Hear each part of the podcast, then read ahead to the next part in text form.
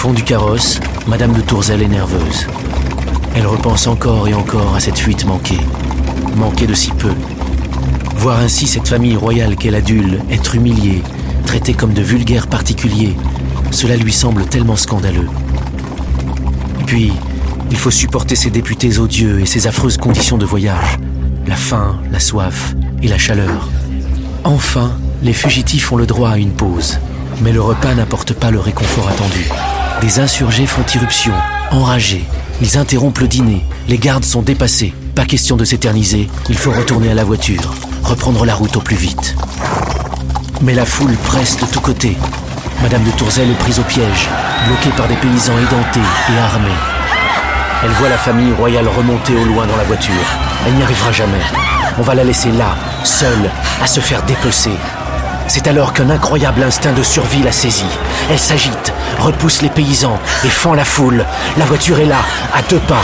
La gouvernante tend les bras et se saisit de la portière. Elle est sauvée. D'extrême justesse, elle reprend sa place dans le carrosse. Les enfants se blottissent contre elle. Ils ont cru la perdre. Comment en est-elle arrivée à vivre cet enfer? La fuite était pourtant si bien préparée. Madame de Tourzel n'imagine pas que chacun de ses choix et de ses gestes désormais, même le plus anodin, peut la mener à la mort.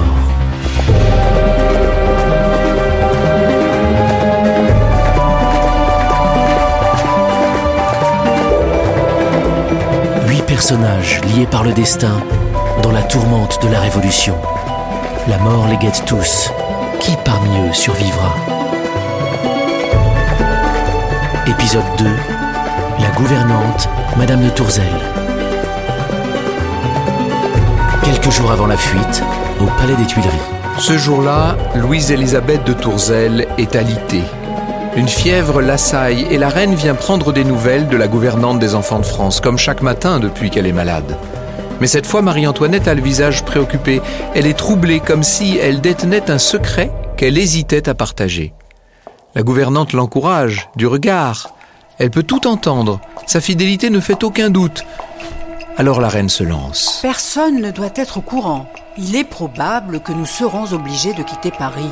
Tout est prévu dans le moindre détail. Le roi a donné son assentiment. Nous allons quitter les Tuileries pendant la nuit, dans la plus grande discrétion. Personne ne doit être au courant. En revanche, étant donné votre état, il me semble plus prudent que vous restiez ici. La gouvernante est interloquée, mais elle insiste. Elle tient à venir. Jamais elle ne pourrait abandonner les enfants. Elle ne se le pardonnerait pas. Marie-Antoinette réfléchit un instant, puis lui presse la main avec reconnaissance. Deux jours plus tard, la reine revient avec plus de précision sur le déroulement de la fuite. C'est vous qui partirez la première avec les enfants. Un carrosse préparé par Monsieur de Fersen vous attendra dans la cour du palais des Tuileries. Le roi, Madame Elisabeth et moi-même vous rejoindrons quelques minutes plus tard. Vous serez informés des détails du voyage en chemin. Nous vous mettrions en danger si vous saviez tout dès à présent. Après quelques atermoiements, le départ est donc fixé à la nuit du 20 au 21 juin, la nuit la plus courte de l'année. Le jour fatidique, Madame de Tourzel ressent un mélange d'excitation et de peur. Elle sait que la réussite du plan repose en grande partie sur ses épaules, qu'elle n'a pas droit à l'erreur. D'autant que la première étape de la fuite est la plus délicate, la sortie des Tuileries. Le palais est hautement surveillé. Des centaines de gardes patrouillent 24 heures sur 24 dans les couloirs, les appartements, les cours, les jardins. Des sentinelles ont été positionnées à chaque sortie du palais. Madame de Tourzel frémit à l'idée de pouvoir être arrêtée. Vers 10 heures du soir, comme prévu, Louise-Élisabeth va discrètement réveiller les enfants royaux qui dormaient à point fermé. Elle leur fait croire qu'il s'agit d'un jeu. Cette nuit, nous rejoindrons une place de guerre où vous pourrez commander votre propre régiment. Le petit dauphin saute de son lit tout excité. Dans un éclat de rire, il demande son sabre et ses bottes. Allez, partons Il accepte même, suivant les règles du jeu fixées par sa gouvernante, qu'on le déguise en fille. Madame de Tourzel a beau afficher un sourire, sa main tremble au moment où elle fait enfiler une robe au petit garçon. C'est le moment. Il faut marcher maintenant à pas de loup dans les couloirs du palais. La gouvernante serre fort les mains de ses petits protégés. Aucun garde en vue. On avance. Comme prévu, le trio retrouve la reine dans un appartement du palais où il n'y a normalement jamais de sentinelle. Marie-Antoinette leur ouvre discrètement une porte avec un double des clés. Le roi et moi vous remettons entre les mains, madame, tout ce que nous avons de plus cher au monde, avec la plus entière confiance. Tout est prêt. Partez. La gouvernante s'exécute. Elle arrive dans la cour, où elle reconnaît le beau Fersen déguisé en cocher. Dans la pénombre, le Suédois les fait monter dans un vieux fiacre. Pour passer le temps en attendant l'arrivée du reste de la famille, la voiture part faire un tour sur les quais, puis revient se poster près du petit carrousel. Et l'attente commence. Les minutes passent, dans l'angoisse. Toujours rien, personne en vue. Soudain, une ombre frôle le fiacre. La gouvernante reconnaît le général de Lafayette qui par hasard se trouve là. Le souffle coupé, elle s'empresse de cacher les enfants sous ses jupes. Elle leur chuchote de rester tranquilles, mais elle peine à cacher sa propre nervosité. Lafayette passe sans les voir. Trois quarts d'heure ont passé, le reste de la famille royale n'est toujours pas là. Mais que font-ils? Mais que font-ils? Pendant ce temps-là, pour tromper les gardes, le roi procède à la traditionnelle cérémonie du coucher, comme si de rien n'était. À 11 heures du soir précise, Louis XVI se rend dans sa chambre à coucher. Et comme d'habitude, les hauts personnages de la cour qu'on appelle les valets de chambre tirent les rideaux du lit à baldaquin et présentent au roi ses atours de nuit tandis qu'ils reprennent ses vêtements. Maintenant, Louis est seul. Tout le monde s'est retiré. Alors, sans perdre une seconde, le roi quitte sa chambre par un passage secret, enlève ses habits et revêt un déguisement qu'il avait préparé. Un costume de domestique, une perruque grise, un chapeau rond et une canne. Il descend à tâtons les escaliers. Au même moment, sans se douter que le roi est parti, l'un de ses valets retourne dans sa chambre et s'endort sur un matelas près du lit royal, sans remarquer qu'il est vide. Dans la nuit noire, Louis XVI traverse la cour le plus discrètement possible, en s'appuyant sur sa canne. Son cœur bat la chamade. Soudain, une boucle de sa chaussure se détache. Il panique, regarde autour de lui. Personne ne l'a vu. Il se baisse calmement, remet la boucle et reprend sa marche. Dans le fiacre de Fersen, la gouvernante patiente toujours. Elle commence à s'inquiéter sérieusement. Il est déjà plus de minuit. Soudain, elle aperçoit dans l'obscurité une silhouette au coin de la rue. Soulagement, c'est Madame Élisabeth, la sœur du roi. Quelques minutes plus tard, Louis XVI en personne arrive, il est tout essoufflé. Mais la reine, elle, est toujours manquante. Se serait-elle faite arrêter? L'aurait-on démasquée? Chaque minute paraît interminable. Et enfin, enfin, la voilà. Marie-Antoinette paraît dans une robe de soie grise. Elle semble troublée, grimpe à la hâte dans la voiture, explique à mi-voix qu'elle s'était perdue dans les Tuileries, qu'elle a même dû demander son chemin à un garde. Heureusement, il ne l'a pas reconnue. Louis la serre fort dans ses bras, il l'embrasse. Que je suis content de vous voir arriver. Et la voiture démarre. Pour n'éveiller aucun soupçon, les chevaux avancent au pas. On a déjà pris une heure de retard par rapport à ce qui était prévu le fiacre se dirige vers la porte Saint-Martin, à la sortie de Paris, où doivent attendre trois gardes du corps, deux femmes de chambre et le grand carrosse prévu pour le voyage. Porte Saint-Martin, il fait nuit noire. On cherche l'attelage, on le trouve enfin une grosse berline vert foncé au rouge jaune, menée par quatre chevaux. Sans un bruit, les fugitifs passent d'une voiture à l'autre. Deux gardes du corps, Malden et Moustier, montent avec eux. Le troisième, Valory, est chargé de galoper loin devant le carrosse pour repérer les dangers et préparer les chevaux au relais. Fersen monte à côté du cocher et la lourde berline démarre au petit trot. Il est déjà 2 heures du matin. Paris s'éloigne enfin, les fugitifs peuvent commencer à se détendre.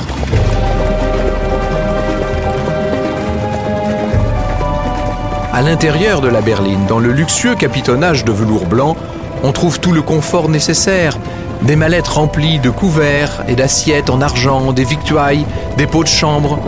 Le convoi avance maintenant au galop dans la nuit sombre. Le roi rit nerveusement de soulagement. Tout se déroule au mieux. Les enfants s'endorment. Madame de Tourzel peut retrouver le sourire. On répète le scénario de la fuite. Il est indispensable que tout le monde ait chaque détail en tête.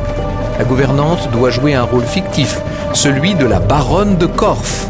Elle a sur elle un faux passeport. Le roi est censé n'être que son valet de chambre, monsieur Durand, Quant à la reine, elle est son intendante.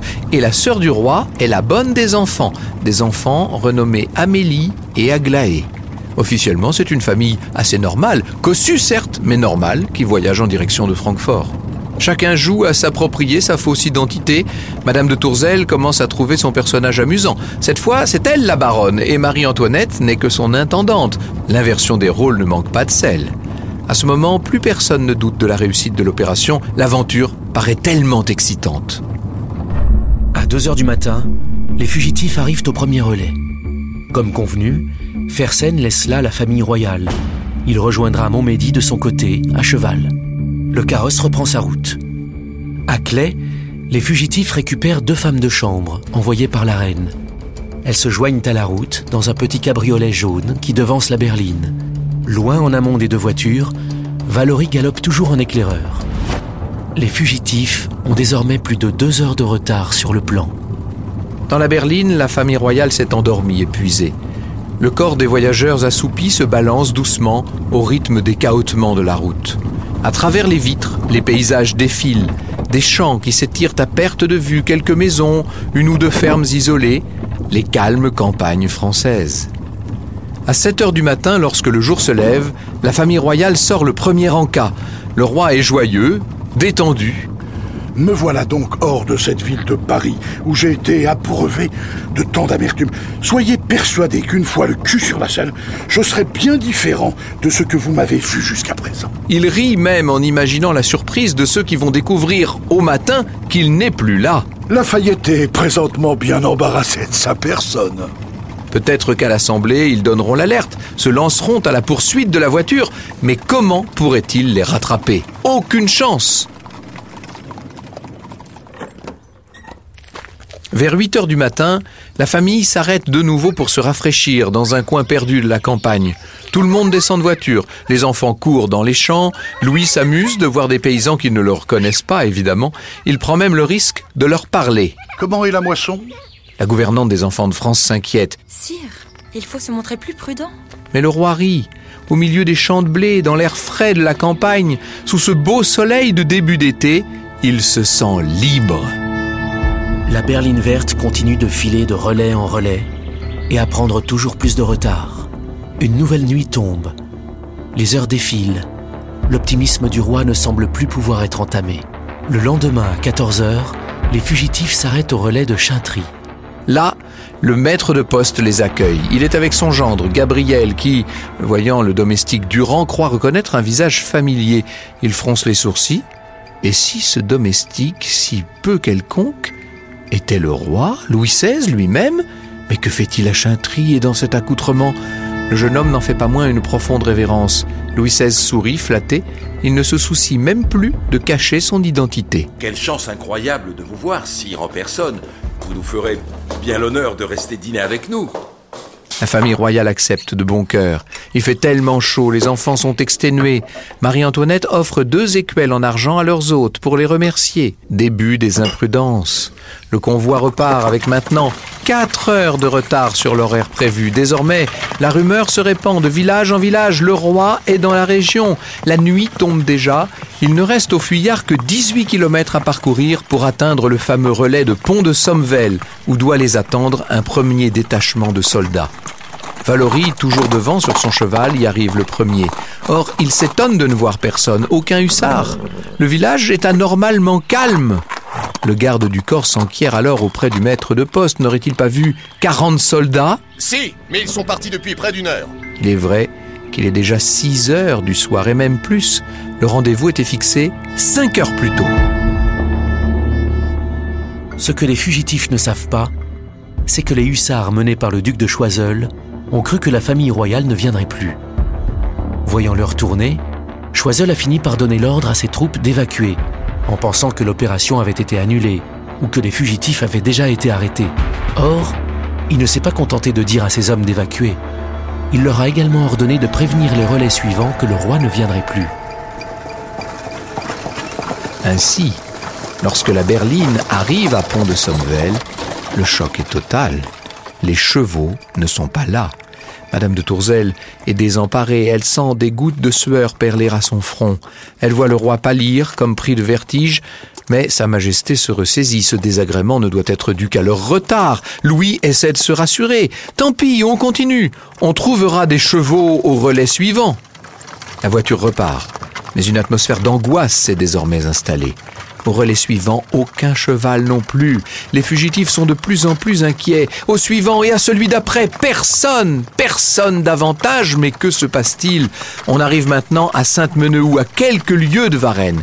Il est 7h30 du soir, de nouveau, aucune trace de hussard. Valorie se renseigne là encore auprès du maître de poste, un paysan robuste de 28 ans, Jean-Baptiste Drouet. Celui-ci était prêt à se mettre au lit, il avait même déjà enfilé sa robe de chambre. Les hussards sont bien passés dans la bourgade ce matin, mais ils sont repartis à quelques heures. Saisis par l'angoisse, les fugitifs ne font plus attention à respecter leur fausse identité. Madame de Tourzel imprudente appelle même Valorie par son vrai nom. Elle fait savoir à Marie-Antoinette que les enfants commencent à s'impatienter, qu'ils sont fatigués. L'agitation attire déjà des curieux. On s'attroupe autour des voitures.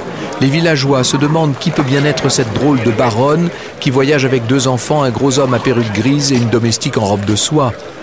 Justement, l'homme à perruque grise sort la tête de la voiture et Drouet pense le reconnaître. Il hésite, mais il laisse le convoi repartir dans la nuit épaisse. La berline avance, lanternes allumées, vers la prochaine étape, Varennes.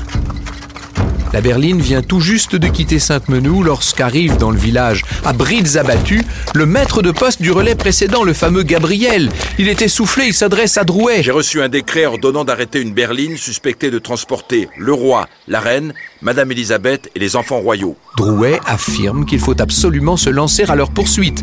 Avec un autre cavalier, il prend un raccourci pour rejoindre Varennes le plus directement possible. La course-poursuite s'engage. Il est maintenant 11h15. La berline et le petit cabriolet atteignent Varennes. Le village est tout endormi. De nouveau, même scénario, on cherche partout les chevaux et on ne les trouve pas. Ne voyant nulle escorte, Madame de Tourzel se met à trembler. Voilà 24 heures que la fuite a commencé. La gouvernante des enfants de France est épuisée. Elle ne parvient plus à prendre de recul. Le roi non plus. Elle s'en inquiète. Elle le voit s'irriter, descendre de la berline, tambouriner à la première maison. N'est-ce point qu'ici que sont les chevaux? Aucun bruit dans le village. On attend. Une demi-heure va s'écouler ainsi. Vers 11h30 du soir, un cavalier passe près de la berline. Il s'arrête quelques instants pour parler au cocher, puis repart aussitôt. La famille royale ne sait pas qu'il s'agit de Drouet. Drouet à la poursuite du roi. Soudain, les roulements de tambour retentissent dans la bourgade. On sonne l'alerte. Vite, vite, partir Madame de Tourzel laisse échapper un cri. Nous sommes vendus Il faut quitter la ville On oblige les cochers à se remettre en route. Les deux carrosses se dirigent vers la rivière toute proche, mais entre-temps, Drouet fait bloquer toutes les sorties de Varennes avec des charrettes de meubles. Le piège se referme. Dans une petite auberge près de l'église, l'auberge du Bras d'Or, il a rameuté quelques ivrognes. Il est ensuite allé réveiller le procureur syndic de la bourgade, un épicier du nom de Sauce, marchand de chandelles. Alors que la berline et le cabriolet passent sous la voûte de l'église, plusieurs hommes s'approchent et ordonnent de s'arrêter. On obtempère, de toute façon, pas d'autre choix. L'épicier Sauce demande aux voyageurs leur passeport. Louise-Élisabeth sort le sien au nom de baronne de Corfe. Où allez-vous? À Francfort. L'épicier s'éloigne vers l'auberge pour y examiner les papiers. Tout semble en règle. Il y a en effet un laissez-passer au nom de la baronne de Corfe allant à Francfort avec deux enfants, une femme, un valet de chambre et trois domestiques. L'épicier s'apprête à rendre leurs documents aux voyageurs et à les laisser poursuivre leur route. Mais Drouet, lui, insiste. C'est le roi, c'est sa famille. Et si vous les laissez passer, vous serez coupable de trahison. L'épicier est inquiet. Il demande aux voyageurs de ne pas bouger. Madame de Tourzel fait mine de s'impatienter, mais en réalité, elle est tenaillée par l'angoisse. Soudain, dans la ville, les cloches se mettent à sonner. Les habitants se réveillent les uns après les autres. Alertés par l'agitation, ils s'attroupent devant l'auberge du Bras d'Or, autour de la berline et du cabriolet. Louis XVI essaie désespérément de négocier pour qu'on les laisse repartir. Il prie les cochers d'avancer, mais plusieurs hommes armés se sont postés devant le carrosse. Ils menacent de tirer. L'épicier Sauce propose aux voyageurs de passer la nuit dans son épicerie. Les fugitifs hésitent, mais en réalité, ils n'ont pas le choix.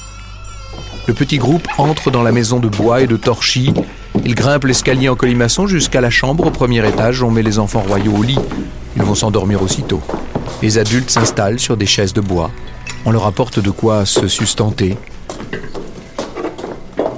Madame de Tourzel ne cesse de répéter que l'arrestation est injuste, qu'elle est la baronne de Corfe, qu'il faut la laisser repartir. Elle insiste, tout cela est inadmissible.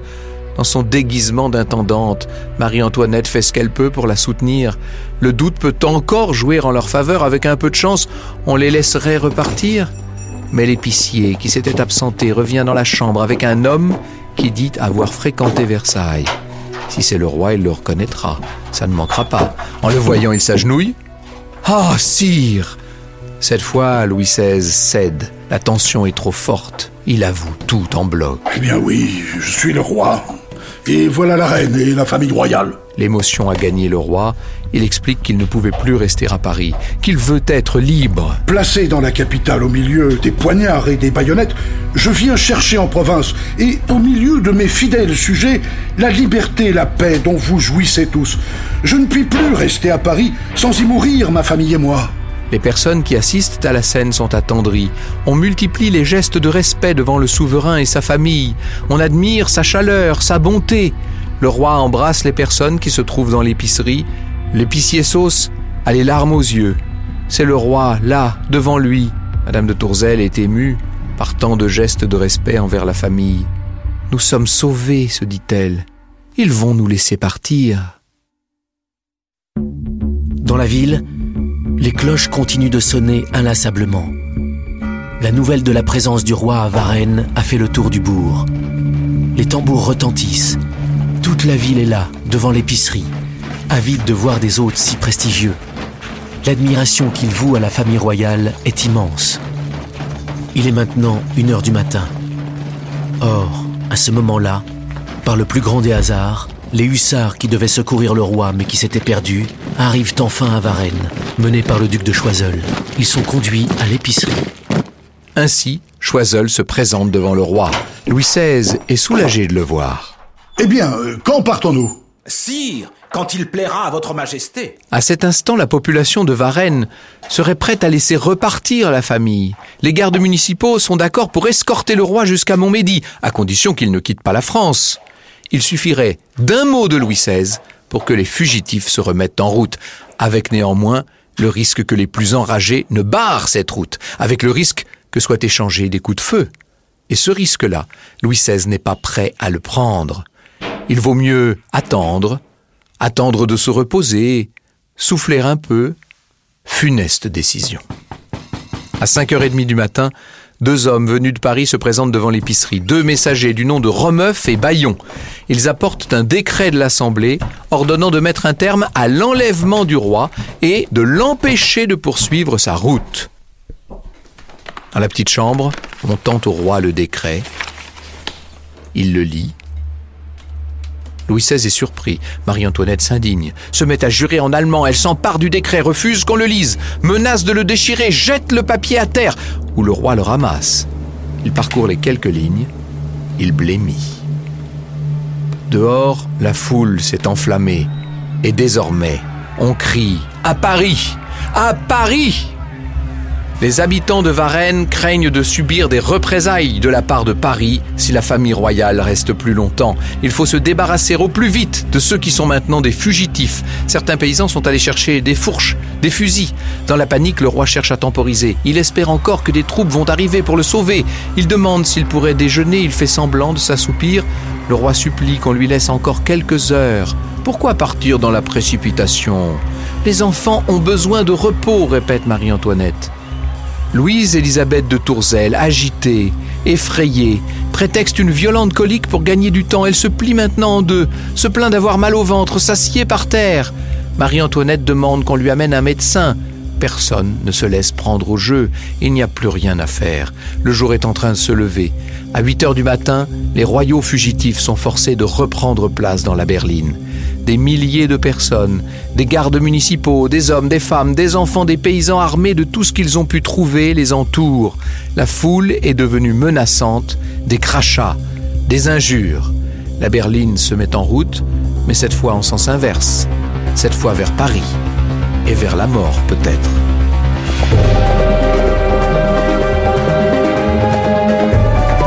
Plusieurs députés vont aller à la rencontre de la famille captive et se retrouver embarqués dans cette aventure dangereuse. Parmi eux, Barnave. la suite de son point de vue.